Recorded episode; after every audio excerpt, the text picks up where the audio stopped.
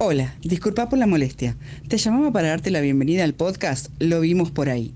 Nosotros somos un grupo de amigos que nos juntamos a hablar de películas que vemos. Este podcast tiene spoilers. Si no viste la película y no querés spoilearte, te recomendamos que apretes pausa y vayas a ver la peli. Si ya la viste o no te importa spoilearte, seguí escuchando. Te invitamos a que nos sigas en las redes sociales, Instagram, YouTube y Spotify, lo vimos por ahí. Ahora, sin más, abrochate el cinturón y disfruta del viaje. Bienvenidos al episodio 5 de Lo vimos por ahí. ¿Cómo andan todos? Mi nombre es Sebastián. Hola Max, ¿cómo estás? Hola, ¿cómo va?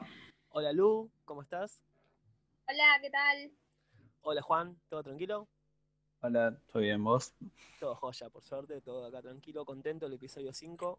Bueno, nos faltan 45 episodios para llegar al episodio 50, que es el objetivo primordial de esto.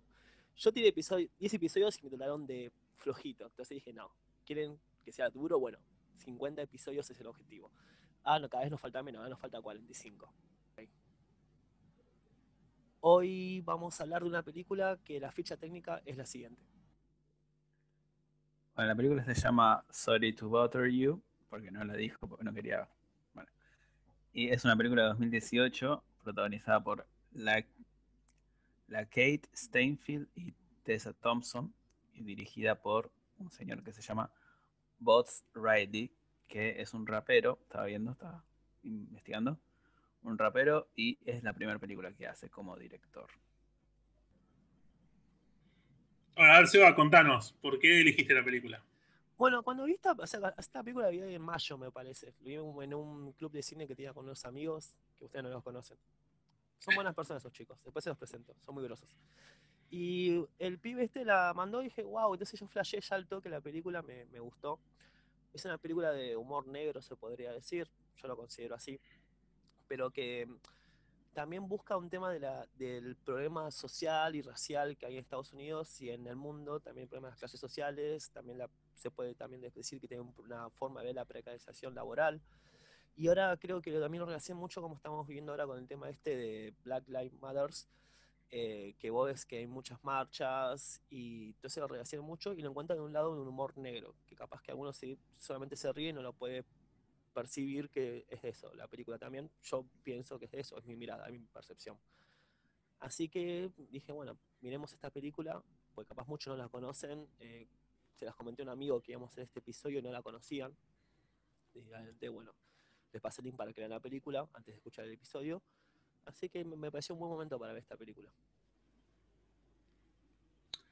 La película arranca con el personaje principal que está interpretado, como dijo Juan recién, por la Kit Stanfield, eh, haciendo una entrevista de trabajo en una empresa de ventas telefónicas que se llama Regal View. Y que el chabón agarre y le dice, igual, eh, la verdad que no necesitas nada porque este trabajo que, estamos ofreciendo es, para cualquiera porque es como muy básico.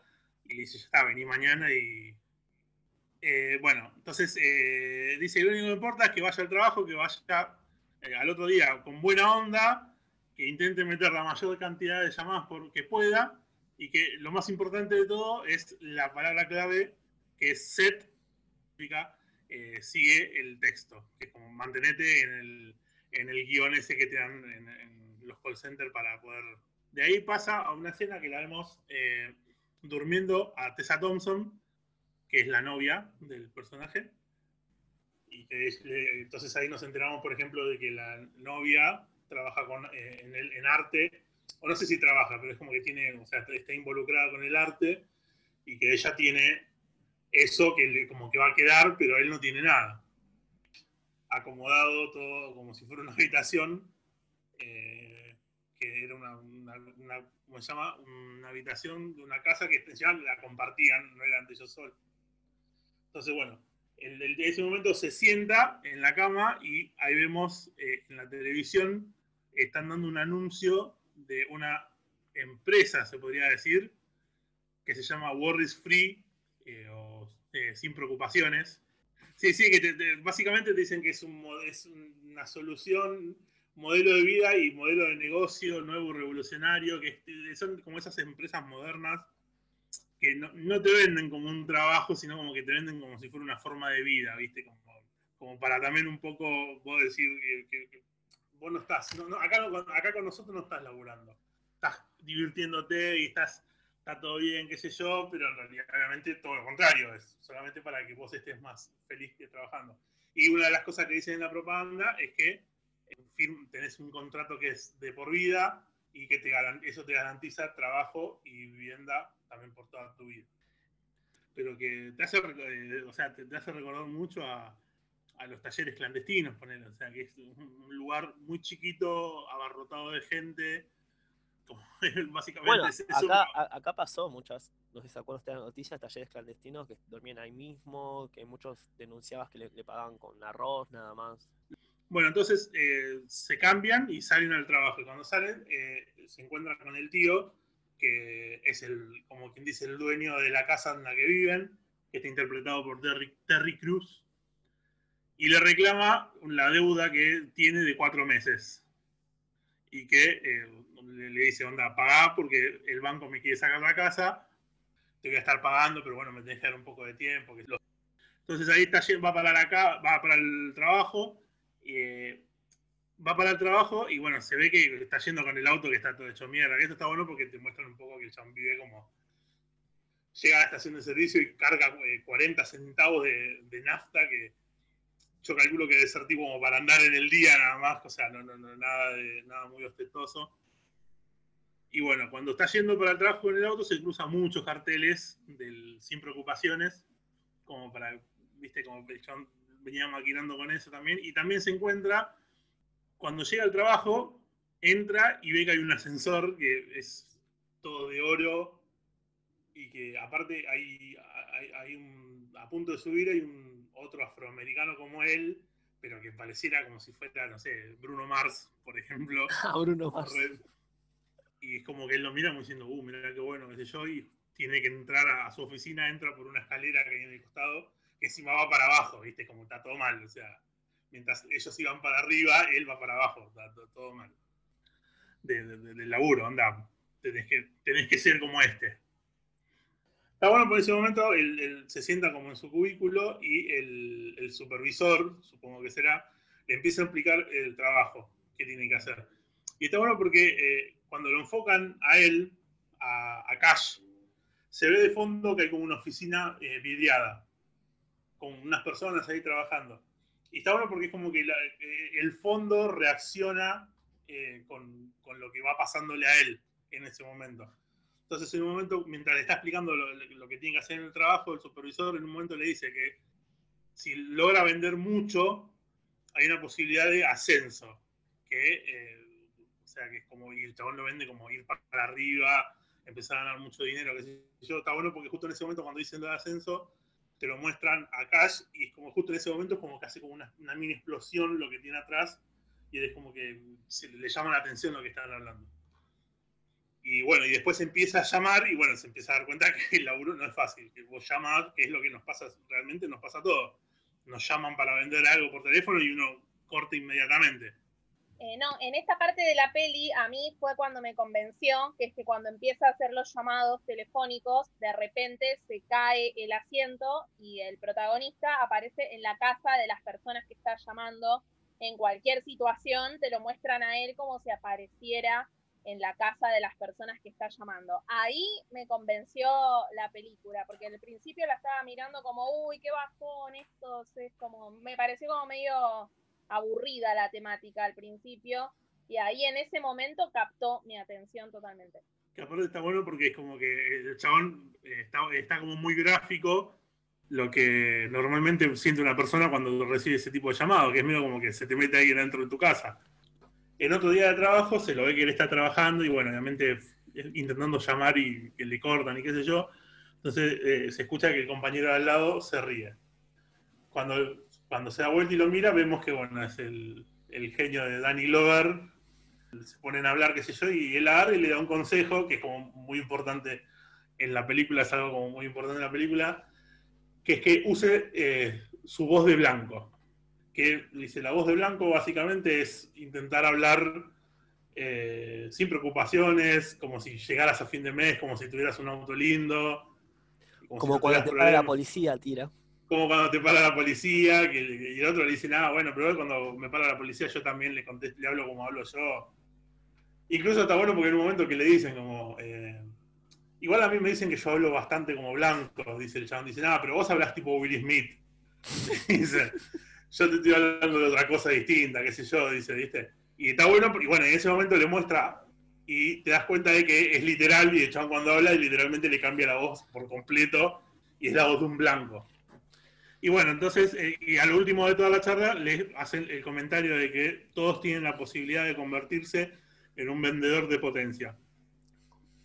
Que es básicamente esto que habíamos visto al principio del ascensor de oro y como la posibilidad de entrar a un mundo más ostentoso y, bueno, el, o sea, la escena siguiente se ve que eh, se, lo cruza a, un compañero que se está interpretado por Steven Shion, que todos lo conocemos por Glenn de Walking Dead, y le dice que, que, bueno, que lo estuvo siguiendo las semanas y que le gustó esto de la pregunta de si van a estar colando más, qué sé yo, entonces como que lo está hablándole para, porque él está organizándose, se quieren organizar, porque quieren hacer tipo un sindicato para tener eh, beneficios y que le paguen más y, y bueno, y le dice, tipo, bueno, vamos a tomar pero no lo hablemos acá porque obviamente no podemos hablar mucho de ello, vamos a hablar a, en, un bar, en, un bar, si yo invito el trago, qué sé yo. De ahí te muestran que, que es la primera vez que se ve a Detroit, que así se llama la novia de, Cash. Te la muestran que está trabajando en la esquina, qué sé yo, y la pasan a buscar, están todos. Eh, y bueno, ahí nos enteramos que ella tiene una especie de galería de arte, que hace presentaciones a veces y qué sé yo.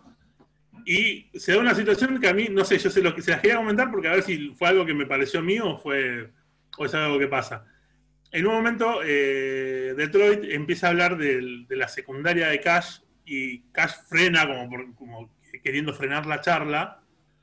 Y tengo la sensación de como, me pareció a mí, de como tipo como que estuvieron a punto de darse medio como un beso eh, eh, Detroit y Squeeze, que es el, el personaje de, ¿O, lo flashé yo no? No, yo, yo creo que ya desde el primer momento se momenta que, que el chico este, el, el, asiático, eh, asiamericano, de como que le, le, gustaba Detroit. Claro, sí, como que, como tiene, que la como miraba, que, como que la pistaba, ¿viste? bueno, pues yo, tipo, tipo Icardi, ¿viste? Con Maxi López. Bueno, uno, uno, así, que ya Wanda lo miraba con ganas, ¿viste? Cuando claro. le da el cigarrillo en una parte de esta misma noche. Sí, exactamente. Claro, por eso, sí, sí, pero bueno, yo, pero yo por eso a mí me dio la sensación en esta escena, era como que se, no sé si se llegan a dar un pico, pero es como que se acercan y es como que te, quedan medio como incómodos los dos y hasta él, incluso ella también es como que se incomoda, que es medio como raro. Bueno, lo que, lo que Detroit quería comentarles a, los amigos es que él cuando, cuando era más chico había estado en un equipo de fútbol americano y él dice como que uh, ahora ellos siguen en la suya, como que lo único que hacen es jugar al fútbol americano y trabajar y como que están, y el chambio como que lo cuentan como diciendo, están re atajados en esa, y no avanzan, y qué sé yo, como si fuera que él sí, viste, me pareció como que, onda, dale, ¿de qué estás hablando si vos también estás eh, en una Sí, lo, tomó como una crítica, viste, es como que los chabones la estaban pasando mal y los chabones estaban contentos, trabajando en la made maderera, creo que era una madería, y jugando al fútbol americano los fines de semana, como acá, que uno hace su trabajo y juega a la pelota los fines de semana. Sí, disfrutando, básicamente. Y nada más.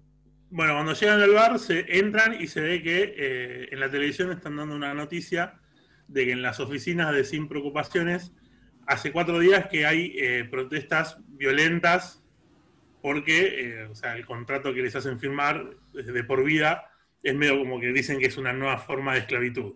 Y ahí al toque te muestran una entrevista que le hicieron al CEO de la empresa, llama, creo que es Steve Lift, que es como lift, aparte de, creo si no me equivoco, es medio como ejercitado, una cosa así, no sé bien cómo. Claro, bueno, nada, pero igual. Eh, un chico de Palermo que nació en Palermo, secretas hoy en Palermo, un CEO de Palermo.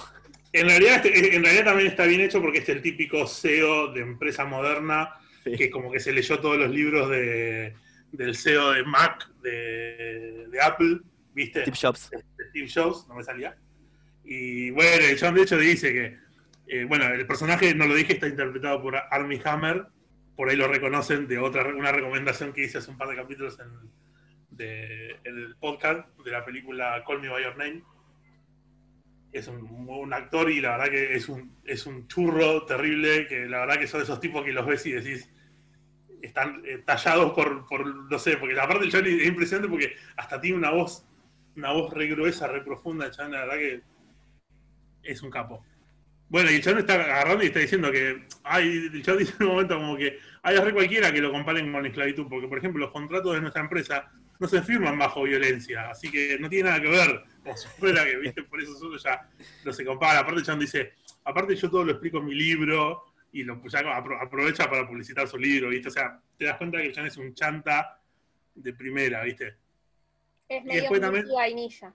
Claro, ¿viste? Sí, sí, sí. Ah, aparte está bueno porque en un momento dice, nosotros estamos salvando vidas, estamos salvando la economía, como si fuera que salvar la economía es salvar vidas. Que un poco veo como que no, no- va mucho de la mano en realidad. Y después se ve que también le hacen una entrevista a una manifestante que pertenece a, una eh, a un grupo que se llama Facción del Ojo Izquierdo. Los reconoce a todos porque tienen como una pintura negra acá en el ojo del ojo izquierdo.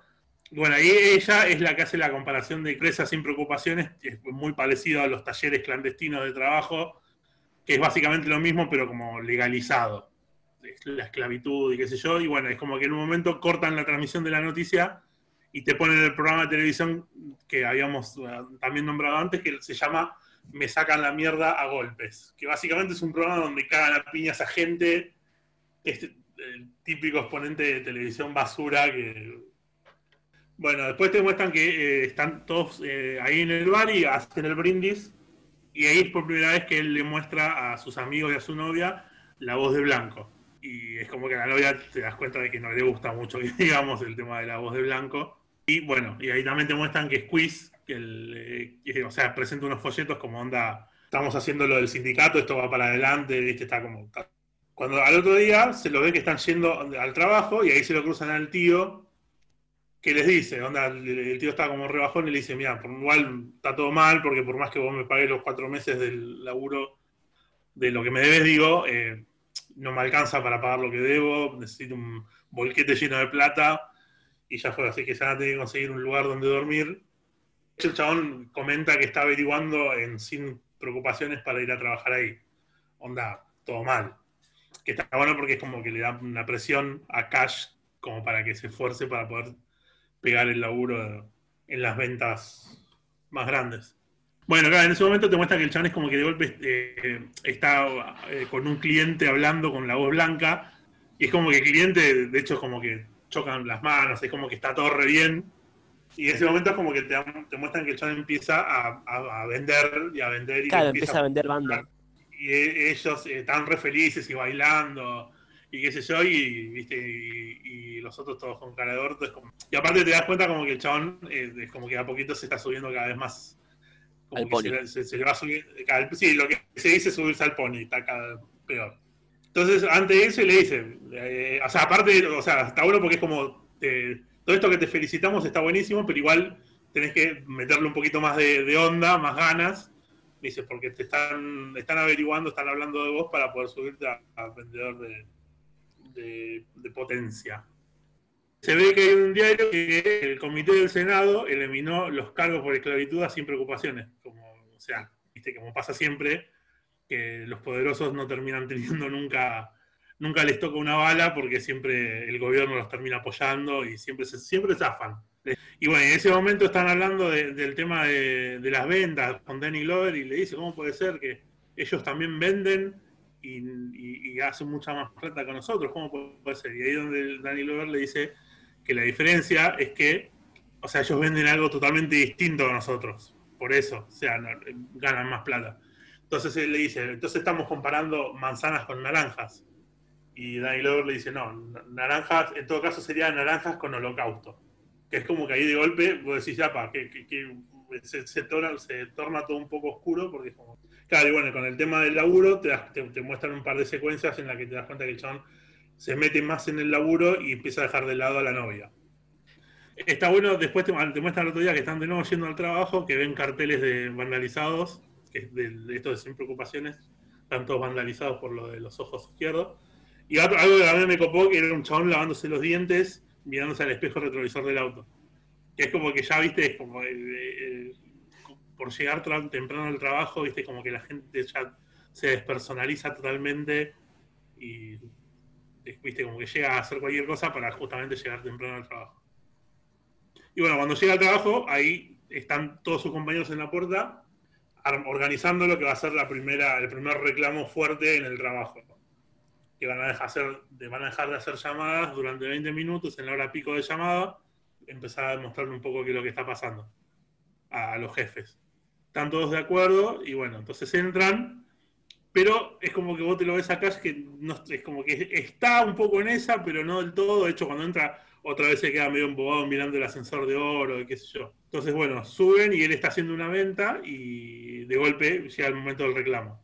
Empiezan a, todos a gritar, empiezan a aplaudir y qué sé yo. Y es como que al principio empieza como a aplaudir sin ganas, pero es como que la yo me dio la sensación de que la rebeldía de la novia es como que un poco lo enganchó entonces eh, los llaman a la oficina, los jefes, y el obviamente va creído de que lo van a echar por el quilombo que ha armado. Y no, pero resulta que le dicen, no, no, estás equivocado, en realidad nos acaban de avisar que, que, te ascendieron, así que a partir del día de mañana empezás a trabajar como vendedor de potencia. Y él le dice, pero mis compañeros, bueno, realmente se ponen contentos y después dice, mis compañeros, no, tus compañeros van a seguir haciendo esto, que sé yo, no pasa nada como veo como que lo, como que lo relativizan, no le dan mucha importancia. Y aparte le dicen tipo como que vos ahora te vas para arriba y arriba los problemas de acá abajo no llegan, así que anda tranquilo. Bueno, entonces lo que pasa siguiente, eh, ya la siguiente escena vemos cuando Cash eh, tiene su primer día en, el nuevo sector de, la empresa. Entonces, bueno, le dicen, bueno, che, tenés que importar un traje, busca un traje, se lo pone, y van.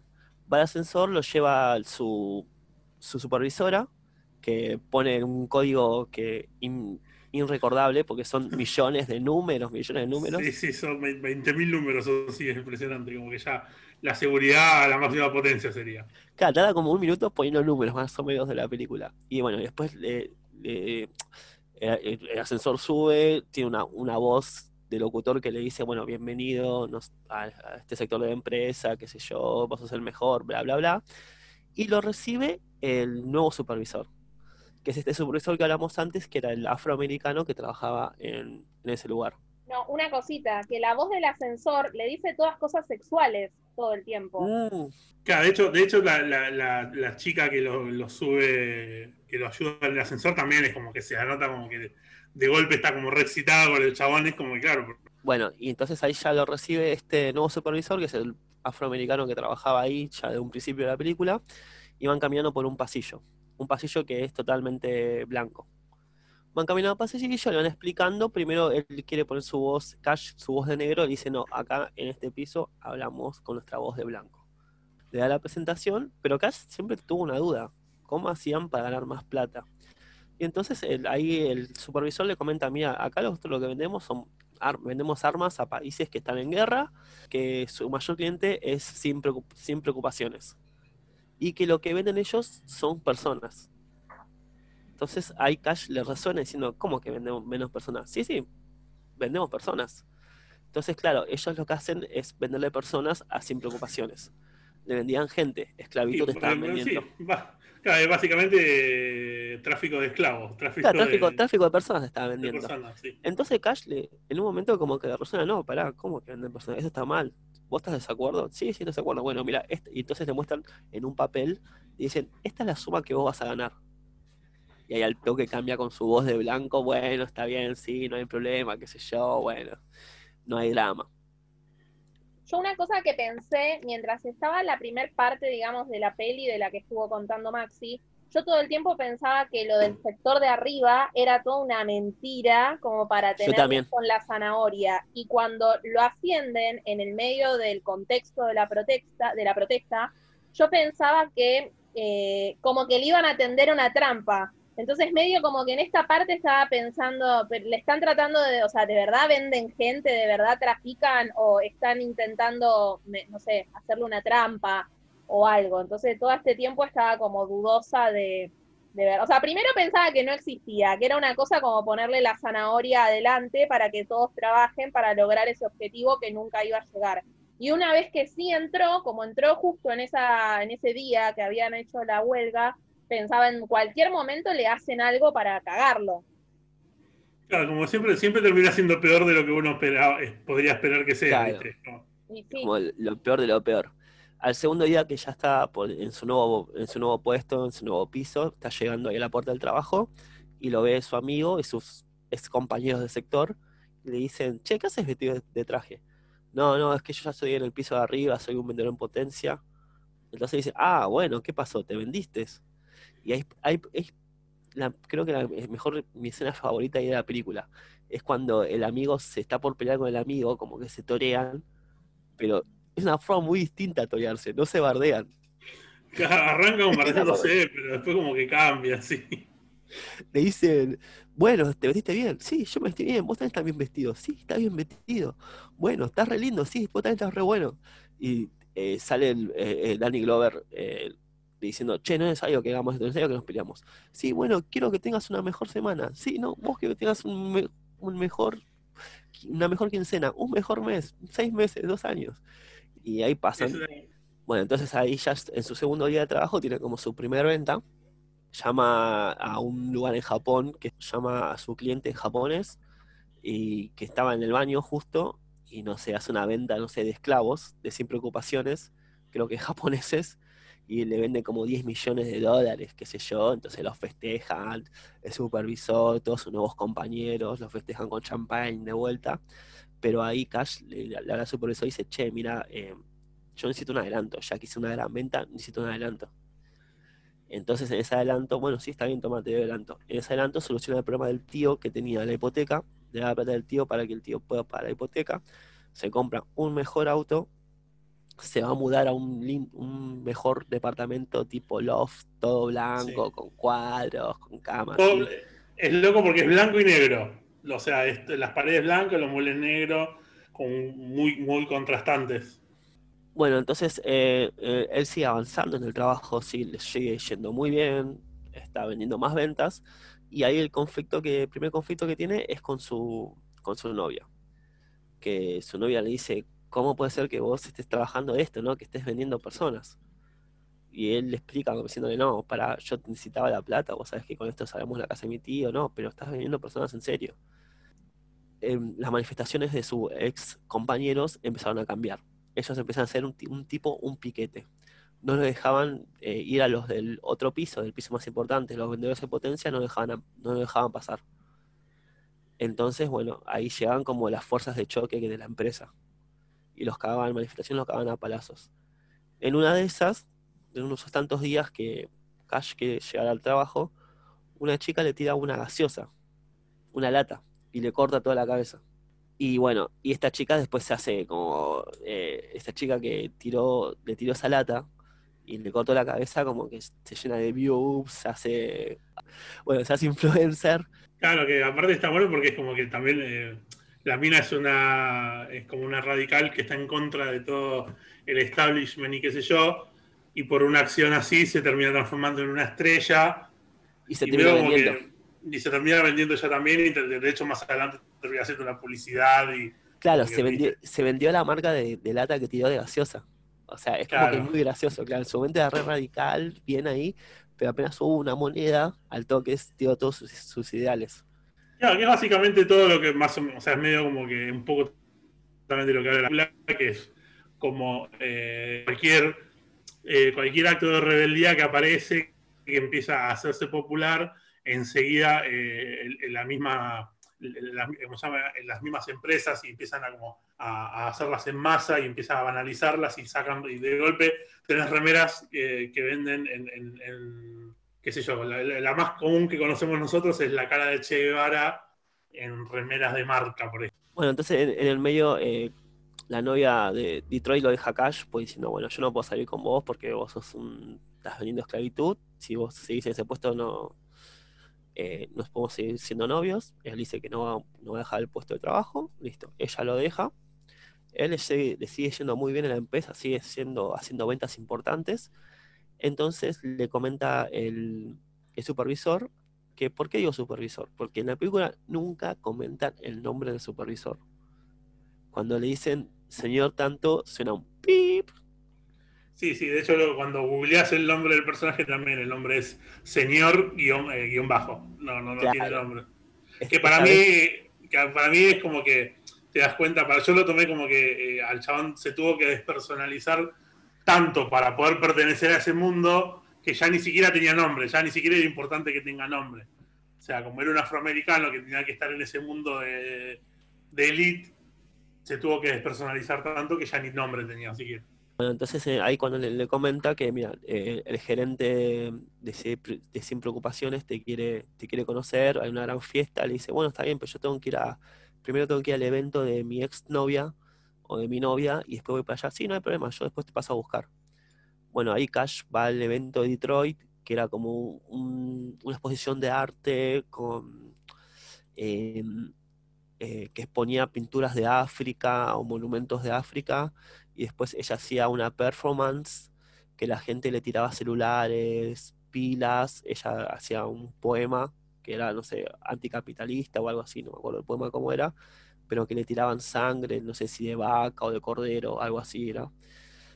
Que ahí Cash como que no le gusta, le pide que paren y ahí Detroit se enoja con él como diciendo, pará, ¿qué te pasa? Eso es lo que yo decido es lo que yo quiero hacer y nada que ver acá con vos, así que rajada acá. Y ahí como Cash se va, se va a la fiesta del, gerente. Bueno, llega la mansión de Steve Leaf, llega la joda de Steve Leaf, es alta joda, pero mal. Con... La primera imagen es, Steve tomando merca, pero una línea de merca comparada con la que tomó Al Pacino en Scarface. Casi, de punta a punta de la mesa, sí. En un momento están reunidos en un, en un living están todos contando anécdotas y le dicen a Cash, eh, todos contaban anécdotas de armas, anécdotas de violencia. Y entonces Steve le dice a Cash, vení, vení, vení Cash, vos que sos eh, afroamericano, te una, una anécdota con, con armas, ¿no? Y pandillas. Y él dice, como sos negro, violencia debe ser algo común para vos la violencia. Y él le dice, eh, no, la verdad que no, escuché tiros alguna vez, pero nunca me, me pasó nada, digo, nunca, nunca, nunca, nunca agarré un arma en mi vida. Nada, pero sí, como que no. No, no, sí, no tenés, bueno, entonces tenés que ser rapear. Y le dice, eh, y él le dice, sí, escucho mucho rap, todo eso, pero yo no sé rapear. Sí, vos tenés que ser rapear. sí, sos negro, es la típica de, sos negro, ¿sabes? Es como en Los Simpsons cuando dice Cart, el, o sea, el negro que sabe jugar al básquet. Dice, porque el Cart dice, yo por ser negro no tengo por qué saber jugar al básquet. Y todos los blancos ricos que están en la fiesta lo miran a él, se sientan y, y él se sienta como en el medio, le preguntan todo, ¿no? Claro, como si fuera tipo, viste, eh, adentro de una jaulita y sería un zoológico, más o menos, viste. Exactamente. Que están viendo ahí el espécimen, viste. Claro, Entonces terminan, terminan, termina Cash rapeando lo hacen subir como tipo a la tarima, le ponen un DJ, un micrófono para que rapee, y el chabón no se le ocurría nada, nada, nada, nada. Hasta, hasta que empieza a decir, eh, negro de mierda, negro de mierda, black sheep, black sheep, negro de mierda, negro de mierda. Y toda la sí, no, no, es que dice, no, es que dice, no es que dice negro de mierda, sino que dice al revés, es mierda de negro. Ah, como mierda algo, una boludez de negro, como cualquier cosa de negro, mierda de negro. Y no solo dice negro, sino que dice niga, que en Estados Unidos está casi prohibido que los blancos digan esa palabra. De hecho, le suelen decir la palabra N. Nigga shit, nigga shit. Y todo lo torean, nigga shit, nigga shit, nigga shit. Bueno, eh, después de, la parte que canta él de rap, todo eso, pasamos a una escena, eh, cambiamos de escena, está el evento de la novia había terminado y están apagando todas las luces y se queda el amigo. Entonces, bueno, Squeeze ayuda a Detroit a desarmar todo lo del evento y ahí fue donde lo traicionó a, a Cash. Y Squeeze se come a Detroit. Traicionó no eran más novios, así que no lo traicionó. Lo traicionó, chiquita. No, eso, es traición. eso es traición. Eso no tener código de amistad. A mí no we were on a break. O sea, eso de último se avisa. Se avisa, tipo. Pero como diría, no eran mi amigo. Claro. Como diría, como diría Ross, estaban en, un, estaban en una quiebra. yo, soy, yo soy el equipo de Rachel ahí, no soy el equipo Ross. Bueno, esa es una discusión para otro momento. Y bueno, entonces, bueno, ahí vuelve. Entonces, la siguiente escena en, la fiesta, em, bueno, entonces Steven lo llama a la oficina a, Cash para que se tiene que mostrarle un video. Y bueno, Cash eh, le dice, sí, dale, vamos. Eh, toma, le dice, bueno, toma cocaína va a tomar. Como que le obliga a tomar cocaína. Él acepta porque estaba con su jefe, toma la cocaína. Steven eh, le dice, bueno, acá tenemos que mostrar, ahora pongo el video. Y dice, no, pará, pará, me estoy remeando, necesito ir al baño no es, necesario, dice Steven. No, veamos el video después del baño. no, no, no, no, no, necesito ir al baño, necesito ir al baño, necesito ir al baño. Bueno, está bien, eh, está en la puerta de color Sí, le tira un, color, le, le un sé. color como muy específico. Que se Verde jade, creo que le dice. Verde el jade. tiene todas, to- o sea, la oficina del tipo es color magenta. Y todas las demás oficinas son diferentes tonos de verde. O sea, verde Claro. jade puede ser cualquiera de los verdes. Claro, le tira verde jade, y bueno, y Cash eh, se confunde de puerta y Juan, contanos lo que, no qué pasa después. entra, eh, bueno, entonces Cash entra a, la- a una puerta verde, piensa que es el baño, y cuando llega a un lugar y dice, uh, está ocupado el baño. Entonces de adentro del cubículo le dice a alguien, che, ¿me puedes ayudar? Te paso un papel higiénico, no sé, ¿qué, qué te puedo ayudar? Abre la puerta y sale un, un, hom- un- un caballo, una especie de caballo humano, una mezcla entre humano y caballo, y se cae al piso. Entonces Cash se asusta y se tira para atrás y empieza a tocar todo y hay un montón de chabones, caballos ahí, todos una todos locura. Es un tarado. Con un aparato reproductor muy grande, más grande de lo No, normal. para un caballo sí es normal. O sea, que no es Entonces Cash sale corriendo, abre la puerta y se encuentra a Steve, Steven, al jefe, y le dice, che, cálmate, ¿qué pasa? ¿Qué pasa? ¿Qué pasa? Entonces se empieza a reír como diciendo, no, no pasa nada. Bueno, van a la oficina de nuevo y ahí le muestra el video donde le explica qué es lo que hacen con los humanos. Como que los humanos son débiles, entonces hay que mejorarlos, cambiarle la genética de alguna manera y se convierten en humanos más fuertes con aspecto caballos, pero parados en dos patas. ¿no? no sé, bueno, No, no solamente venden personas, sino que también eh, eh, hacen, hacen pruebas genéticas con las personas. Es como que cada vez peor todo. la forma en que convierte a caballos los humanos es aspirando un polvo blanco. O sea, no dicen que es un polvo blanco. Entonces ahí dice, para, o sea que vos me acabas de dar ese polvo blanco, ¿ok? Y se vuelve más loco. Entonces el jefe trata de calmar y dice, no, no, tranquilo, no te dando efecto por la adrenalina, tranquilizate, sentate. No, no, no, yo quiero que vos, bueno, ahí habla un- una escena bastante larga, y le dice, yo quiero que vos estés adentro de este, de este grupo de caballos, digamos, y seas el líder, pero trabajes para mí al mismo tiempo. Y entonces dice, bueno, toma, esta es la plata que te ofrezco. Creo que son 100 millones de dólares, no sé, más o menos. Más o menos. Sí, de hecho, de hecho le dice, quiero que seas el Martin Luther King de ellos, pero que trabajes para mí. Una cosa importante también es que el jefe le dice que si él acepta, va a estar cinco años metido en eso y después le va a dar un, un antídoto para que vuelva a ser humano. Que es incomprobable de que exista ese antídoto. Pero bueno, Igual tenés que, tipo, tenés que creer. Al otro día se despierta en la casa. El otro día, imagínate, después de una fiesta te despertás, no sabes qué pasó. Ah, yo no encuentra sé porque nunca fui a ninguna fiesta. No perdió- sé qué después. él perdió el celular, pero en Argentina diríamos que nos robaron el celular. Claro, acá las cosas no se pierden, sino que se las roba No, acá el, el que se lo cuenta se lo queda. Seamos sinceros. Es- hay un una 10% fiesta y no que te devuelva. es como, me robaron.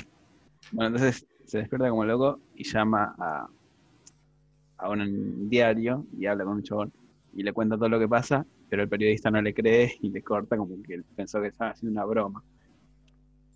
Bueno, después, eh, entonces se preocupa él y va al médico y le muestra al médico y le dice, tengo más larga la, la parte de abajo.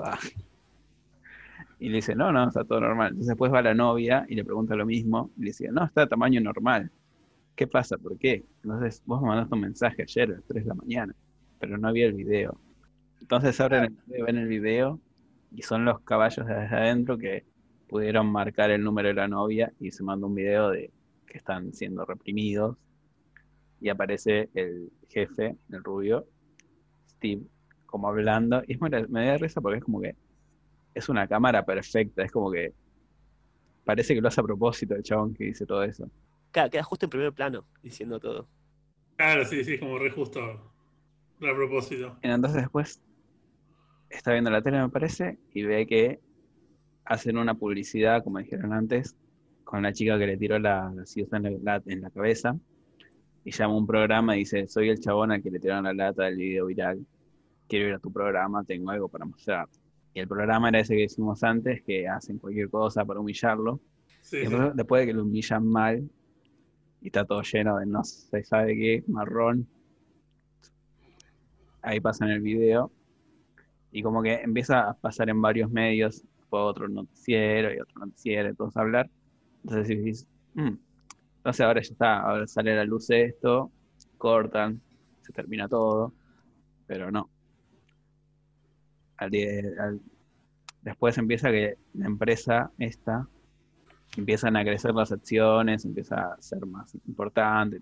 Vuelve a hablar con los amigos que estaban medio peleados, se juntan en un restaurante y organizan una, Un piquete. un piquete, pero más grande, digamos, más importante. Junta a los amigos del fútbol americano de la secundaria, los, los agarra para ir todos a la marcha, a la manifestación, al piquete, y vemos al piquete que quieren entrar estos, bueno, los policías Claro. arrancan para sacarse medio de todos los manifestantes y chocan contra una pared de maniquíes de eh, piedra que hicieron y como que los dejan ahí. Entonces ahí agarran y se hace todo un quilombo. Empiezan las piñas. Piña va, piña viene. Uno, dos, tres, ultra violento. Se va toda la mierda. Entonces él llama por celular a. Toca un silbato, como que para llamar a alguien. Pero ahí no, pasa, no sabemos qué pasa porque le pegan a él y lo encierran en una camioneta. Está en la camioneta, mira por, por un agujerito y ve lo que pasa. Ya es de noche, no se entiende nada que pasa. Hasta que de repente viene una camioneta y frena de golpe y empieza a ir para atrás. Y ahí vemos a los hombres caballo que llegaron a, a hacer justicia. Entonces ahí lo liberan a él. Yo tengo algo para decir. Yo, el tema de, en esa secuencia, por ejemplo, en el tema de los caballos, de los hombres caballo, los tomé como que los hombres caballos son eh, personas, eh, por decirlo, blancas, que están adentro del, sistema en vez de estar eh, afuera. eh, o sea, que es como que son como gente que están con el. con- eh, ya están como adormecidos por, por las empresas y qué sé yo. Entonces es como que no necesitan, porque, o sea, la, eh, la minoría por sí sola no, no- por- o sea, no, no sé si va a lograr algo, siempre necesita apoyo externo. Entonces es como que yo lo tomé como que los, estos tipos de hombre caballos llegan con tipo superpoder. La metáfora que la metáfora que, o sea, muchas- uno muchas veces ve y ve gente afroamericana tirándose piedra con la policía, pero también ve gente blanca ayuda, apoyándolos y enfrentándose a la policía. Entonces yo lo tomé como que, más allá de que entre la gente que, que estaba haciendo el piquete también había gente blanca, yo estos los tomé como que eran como la gente dormida, que no hace nada, a pesar de estar viendo de que hay una desigualdad, como que esa gente despertándose es como que suma más poder. Y no sé, yo lo tomé así, capaz que es un flasheo mío, pero digo, No, lo no, tomé sí, así. puede ser así. Ya después, como que vuelve toda la normalidad para la vida de, de Cash. Y él vuelve a vivir al, al, garage donde empezó la película. Le da el auto de lujo al amigo. Y parece que termina todo bien. Cierra la puerta del garage se golpea la nariz. Y cuando lo vemos de nuevo, se está transformando en un caballo. Y ahí, pantalla en negro, empiezan los títulos. Pero al segundo, estamos de nuevo en la casa del jefe del de Steve, El CEO. El CEO. Sí. Y le tocan el timbre y él dice, ¿quién es? ¿Qué pasa? Tipo así, todo bien dormido. Y dice, soy Cash. Perdón por molestarte. Y le entran a la casa y corta ahí. Y termina. Fin. Gran final, gran final, la verdad que muy bueno. Siguiente sección, la sección más importante pedidas por todos Instagram, los que los escriben en Instagram, los datos curiosos de Lu. Lu, por favor. Bueno, para empezar, eh, voy a contar un poco las referencias eh, que tiene esta peli. Una de las primeras referencias es la película de Quiere ser John Malkovich de Spike Jones, que es el director de la película también eh, Her, que estuvo casado con Sofía Coppola mucho tiempo. Eh, esa es una de las referencias. Otra referencia que tiene la peli es la película eh, High Rise que es una película también sobre unos rascacielos, va, un rascacielo eh, que es como toda una sociedad perfecta y cuando uno se muda ahí empieza a ver que no era tan perfecto. Y después hay otra gente que influenció mucho, que son eh, Charlie Kaufman y Michelle Gondry, que son el director y el guionista de la película Eterno Resplandor de una mente sin recuerdos, eh, principalmente por las metáforas visuales que se usan en la película eh, por ejemplo, en Eterno Resplandor se eliminaban recuerdos apagando luces o arrastrando gente fuera de cuadro, y en este caso homenajean un poco a ese tipo de escena cuando eh, vemos al protagonista que va a la casa de la gente a venderles el producto cuando en realidad está hablando telefónicamente, ¿no? Eh, no me acuerdo si lo mencionaron, pero hay una parte de la película cuando le muestran al protagonista de qué trata esto de los X-Sapiens, que es como se llama los caballos, y aparece una película de Michelle Dongri, o sea, en vez de Gondry, cambian la G por la D. Y obviamente es una, ya esto ya es una referencia directa, donde una película está hecha como con stop motion de plastilina. Michel Gondry es conocido por usar este tipo de cosas. Por ejemplo, en la película creo que más se ve es en la de La ciencia de los sueños, pero el tipo este también es director de videoclips musicales y ahí hay bastantes, digamos, referencias. Pero bueno, el director de la película habló con él para que no se ofendiera, le mostró primero la película a Gondry porque era re fan del chabón y él le dio la autorización para que lo ponga y de hecho le gustó el tema de que el tipo con más plata del mundo quiere hacer esto para engañar o convencer a la gente y lo contrata a él, así que bueno, tiene el visto bueno de, del director eh, Michel Gondry. Bueno, el corto este en realidad lo dirige eh, Rick Crawford, que es de Oakland, que es la ciudad que retrata la película, y es la misma ciudad donde vive el director, y hizo cosas de stop motion para las películas de Star Wars. Bueno, y también esto de llamar, como tenían poco presupuesto, muchas de las pinturas, los decorados, la ropa, los lugares que vemos son de amigos del director de esta ciudad, eh, ciudad que se llama Oakland. Y bueno, después otras referencias son, por ejemplo, la película Brasil, de, bueno, es una película vieja de los años 80, que es de un hombre que tiene un trabajo de mierda y que quiere encontrar a una mujer que vio en sus sueños. También está eh, influenciada por la isla del doctor Moreau y también eh, la película de La Metamorfosis, de, bueno, es un libro en realidad, eh, La Metamorfosis de Kafka, y Metrópolis, un clásico del cine, que también trata sobre una ciudad subterránea que tienen como una especie de revolución para tratar de destronar a los que están arriba de la superficie. Como habían mencionado, el director de la película está su ópera prima y él es rapero. Ya era muy conocido por ser rapero y por ser un activista político. En la ciudad de esta Oakland es donde surgió el partido de los Pantera Negra y este hombre desde muy chiquito está involucrado en un montón de marchas que no las voy a nombrar, pero básicamente laburaba contra la guerra de Irak porque su propio padre había militado contra la guerra de Vietnam y estaba contra, bueno, a favor de, en contra de la guerra, contra el tema de la lucha policial, es más que nada su lucha era eso, contra la represión policial, contra, bueno, el movimiento Occupy, eh, Occupity, una cosa así, que bueno, son cosas que hemos hecho, nosotros medio tocamos de oído, pero bueno, el tipo es un activista muy, muy, muy eh, involucrado y de hecho con su música, él lo que hacía era, inventó supuestamente el rap político inventaba, o sea, en los recitales, eh, dejaba que la gente darle un espacio para que se involucre en todo este tipo de cosas. O sea que está buenísimo saber eso, porque todo el tema de la huelga, el chabón lo hizo, de hecho participó de huelgas donde se ha parado el puerto de Oakland. O sea que toda esa tramoya del sindicalismo, las huelgas y demás, bueno, el chabón la tiene altamente clara. La otra cosa que quería hablar es de cómo se llegó a filmar la peli. El tipo este hizo un guion en el 2012, pero no tenía plata.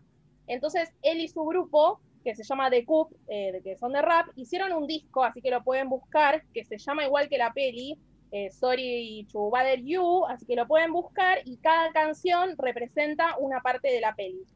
El tipo este le ofreció el guion a todo el mundo, a Vigo Mortensen, a Colin Firth, bueno, a un montón de gente. Eh, bueno, le presentó un montón de gente. eh, a- al comediante eh, David Cross, que lo conocía de un evento benéfico, que participaron ambos. Este chabón es el que leyó el guion y le dijo a, a Riley, digamos, que, que lo contara.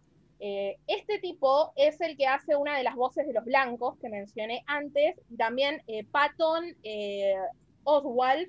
Esos, eh, estos son los primeros que se unieron, pero a pesar de que eran gente famosa, no consiguió la plata. También le mostró el guion a Guillermo del Toro, que no lo pudo ayudar, pero le mostró lugares a donde podía hacer los efectos especiales.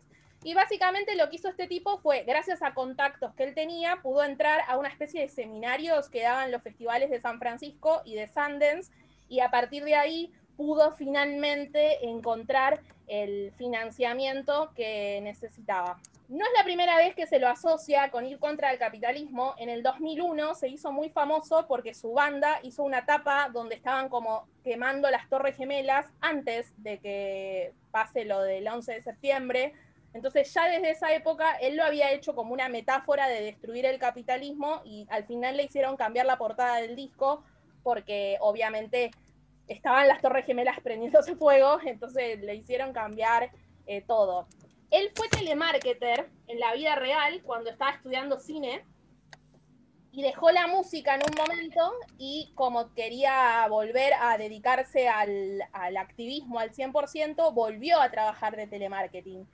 Pero su personaje, o sea, el personaje ese no está basado en él, sino que el personaje que está basado en él es el de la novia del protagonista, el de la chica que se llama Detroit, porque él también vivió en esa ciudad un montón de tiempo y dice que él trata de usar el arte para exponer las injusticias al igual que, ella. Y si se fijan, hay un montón de mensajes subliminales en los aros y en la ropa del personaje, que el más importante es en uno que dice Tell Homeland Security We Are the Bomb, que es el nombre de un libro que sacó este tipo, el director, con escritos de él, de, bueno, muchas temáticas.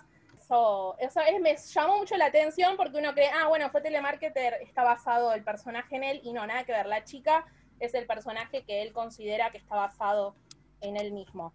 Bueno, después tenemos a Armie Hammer, que lo eligió porque dicen que tiene cara de bueno y carismático, y los garcas del mundo contemporáneo son así, dulces, buenos, amables y lindos. Y el tipo este, recapo, porque estaba promocionando la película Cars en Europa, hizo que Disney le pague un avión privado para ir y volver un día a Oakland para grabar unos ensayos, una cosa así. Así que alto capo, a diferencia de su personaje. Lo de la Coca-Cola es una sátira de la promo de Pepsi que hizo una de las hermanas de las Kardashian, donde un policía está en una protesta y le dan una Pepsi, una Pepsi, una latita de Pepsi, y los carteles de la protesta eran todos como medios amor y paz y no sé qué, y fue muy criticada por el movimiento eh, de toda vida vale, tipo toda vida eh, negra vale, que no, yo no sabía, pero este movimiento existe hace muchos años, no es que ahora surgió con lo de George Floyd, sino que está hace mucho, y como obviamente la policía eh, siempre reprime, les parecía para ellos una falta de respeto que los pongan como si fueran todos tan amorosos los de la policía. Y que de hecho eh, lo de la Pepsi en, en- en la movilización esta fue como una, una muestra en la vida real de lo que también pasa en la película, que te banalizan eh, absolutamente todo y o sea, era como que, dale, ¿cómo vas a hacer que, cómo vas a hacer una propaganda en la que está todo re bien, en una movilización en la que hay gente que está reclamando derechos o que están reclamando que no lo maten?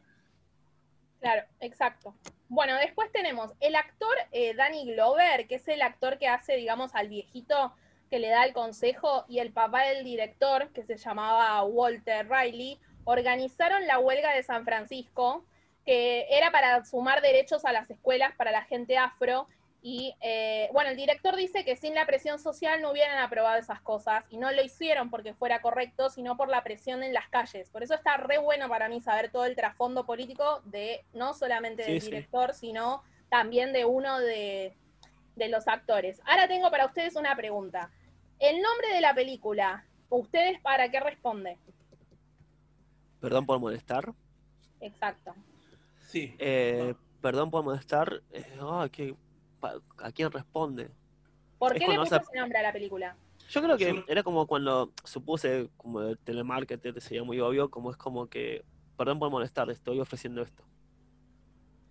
Claro, yo para mí eh, lo que, lo que no, o sea, aparte de la clara referencia a, a lo que dice el telemarketer cuando te llama, también yo lo relacioné mucho a, onda, disculpen que los estamos molestando mientras estamos haciendo esta, esta marcha en la calle, pero eh, yo la relacioné mucho con la frase que se escuchó mucho en el movimiento Ni Una Menos, que decían, disculpen, pero nos están matando. Eh, como decía, disculpe que estamos marchando y que estamos eh, escribiendo con aerosoles las paredes, pero nos están matando. Entonces, como que yo para mí es como que jugaba para lo- juega como para ambos sentidos. Muy bien. El director dice que además de la obvia coincidencia con la frase con la que te largan el speech, la gente que te llama por teléfono, es, eh, él lo puso también como que cuando le decís a alguien que es algo que es diferente a cómo ven las cosas, que es diferente a cómo ellos ven el mundo, se siente como una molestia. Y como él trata de molestar con esta película, planteándote todos los problemas raciales, todo el problema en sí del capitalismo, eh, te está pidiendo perdón por molestarte, como diciendo, che, perdón por incomodarte y mostrarte que acá nos siguen matando que a nosotros nos cuesta todo un montón más que a los blancos.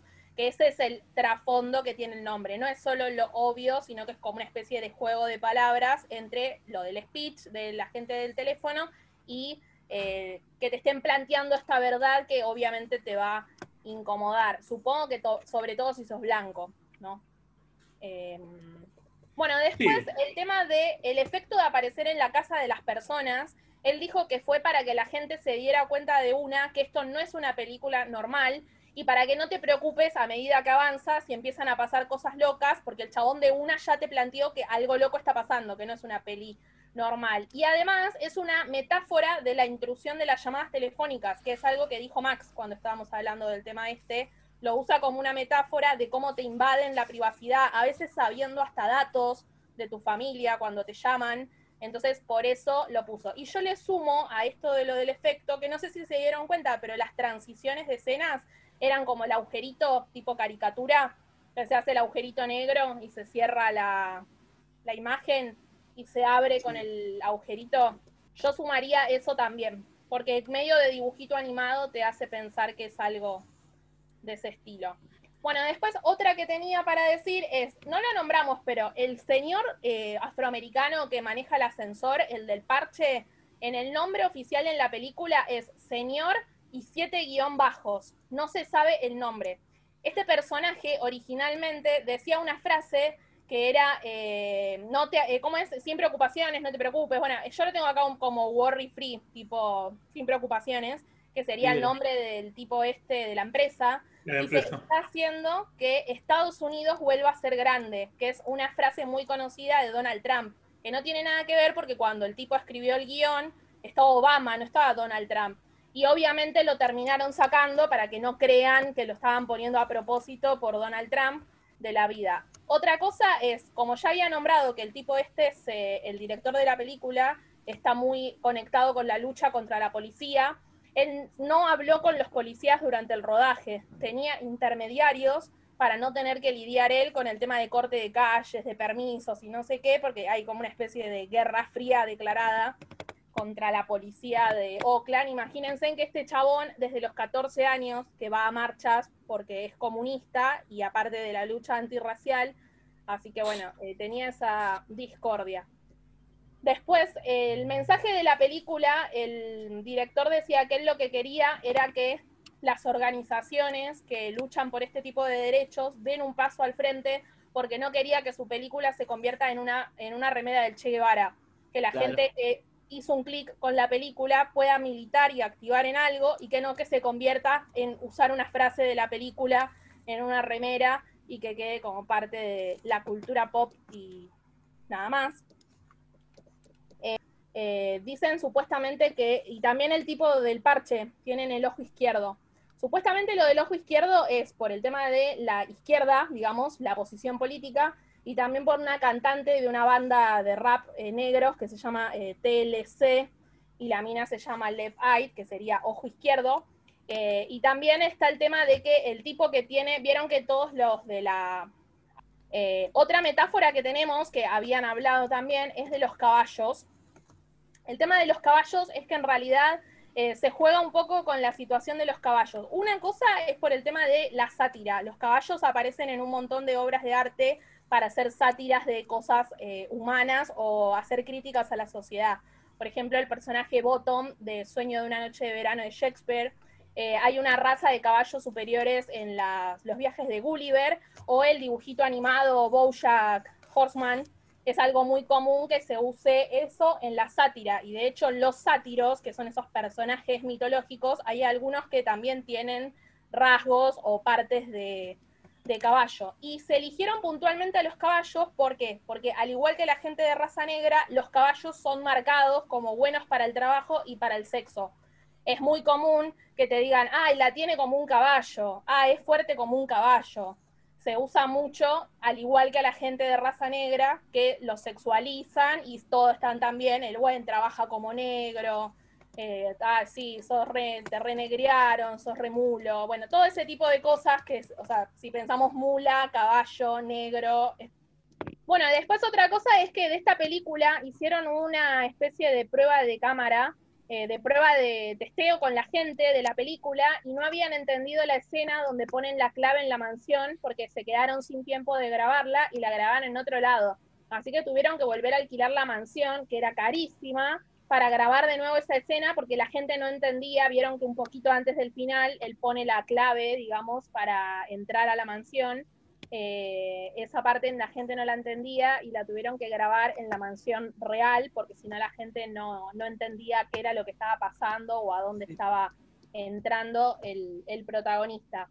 Y bueno, para ir cerrando, lo más importante para el director sobre la película es que quería que hubiera una sensación de optimismo, que esto quiere decir que aunque las cosas están mal y todas estas cosas feas están pasando, si hay una pelea, entonces hay optimismo, hay esperanza porque el final no es triste ni feliz, o sea, el X Sapiens, que es el protagonista que vimos durante toda la película, está liderando la pelea. Entonces él dice, mientras esté todo mal, pero haya alguien luchando, hay esperanza. Y según la visión del director, el personaje eh, en este final del X Sapiens, que lidera el grupo y va al choque con el tipo este, el de la empresa esta nefasta, está en una posición muchísimo mejor que cuando empezó.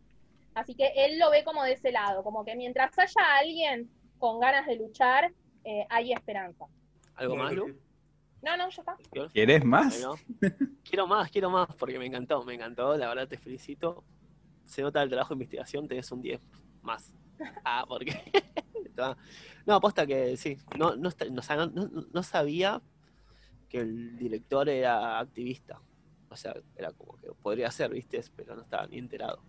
Sí, no, te lo re resumí, pero el chabón participó de bocha, de marchas, de bocha, y sigue participando, zarpadamente. Yo justo, cuando dijiste, justo nombraste a, al movimiento de Panteras Negras, y yo digo, justo iba a meter el, lo de que justo estamos a, una semana más o menos del fallecimiento de, del actor de Pantera Negra, pero no, quería decir que sí tiene que ver porque no lo, eh, en alguna de las notas que leí nombra a Black Panther, pero así nomás, como que le gustó ciertas cosas, pero otras cosas no, le gustan al director de la película. Pero sí leí en muchas críticas que dicen que esta película puede existir gracias al camino que abrió en el género fantástico Black Panther y Get Out. Porque sin esas películas que son eh, de temática afro y con protagonistas afro, eh, que son de género fantástico o de ciencia ficción o de terror o de suspenso, como le queramos decir, porque vieron que el negro se lo asimila mucho con la película cómica, con la comedia de negros, como le dicen. O una película histórica en la que te muestren que los negros son esclavos. Esclavos, y un blanco los, los liberó, siempre blanquito bueno arrepentido liberó. Entonces como que Black Panther y Get Out hicieron un poco de abrir la cancha para que el género fantástico pueda tener también protagonistas, historias y contextos afroamericanos. Y bueno, lo mejor de todo es que no fue planeado esto, pero bueno, justo se dio que, se grabó en, la semana en la que falleció el actor eh, Chadwick Bosman, un grande para todo el movimiento de la, de la gente afroamericana, la verdad que es súper importante. Bueno, como saben, siempre hacemos la misma pregunta en todos los episodios y esta es la pregunta más importante. No, la segunda, la segunda pregunta más importante de, Lo vimos por ahí. Juan, ¿recomendás la película? Sí, la recomiendo. Max, ¿la recomendás? Sí, sí, la recomiendo muchísimo. Es una película que para mí fue muy entretenida y fue. Es, si bien no es de humor, en- o sea, es de humor, pero por ahí no te vas a hacer a revolcar en el piso de risa, pero es una película muy entretenida y más si te interesan estas causas. Lu, ¿la recomendás? Sí, la recomiendo, totalmente. ¿Vos, Sebas, la recomendás? Gracias, Juan. Eh, sí, recomiendo la película, la verdad, la recomiendo fuertemente y está muy entretenida y después te deja pensando. Así que cualquier persona que no sepa dónde conseguirlas, como decimos siempre, nos escriben al Lo Oímos Por Ahí podcast y ahí le comentamos dónde le puede verla. Porque creo que esta no está ni siquiera tampoco en ninguna de las plataformas más conocidas, ni de Fox, uy, dije Fox, bueno, ni de las plataformas más conocidas, ni nada de eso.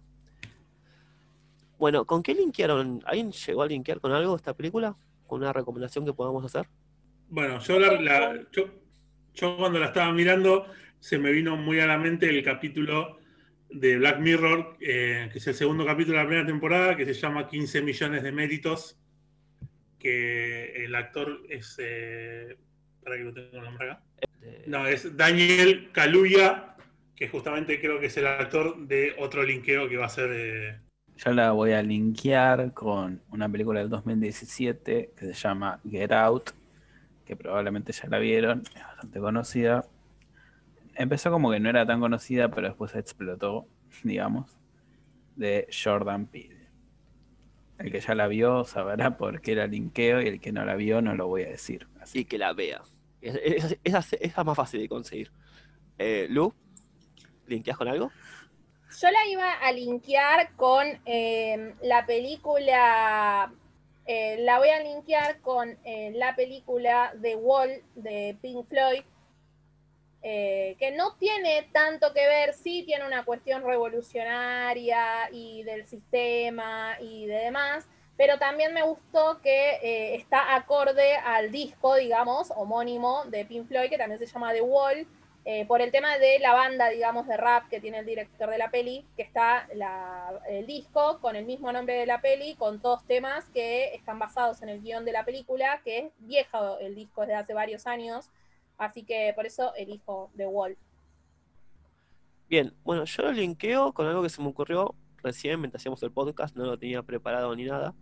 Lo voy a linkear con el documental que se llama Beating on Zero, que cuenta la historia de, de las estafas de Herbalife, de la parte, entonces cuenta todas las estafas de las empresas piramidales y cómo mucha gente se quedó en la calle y perdió mucha plata.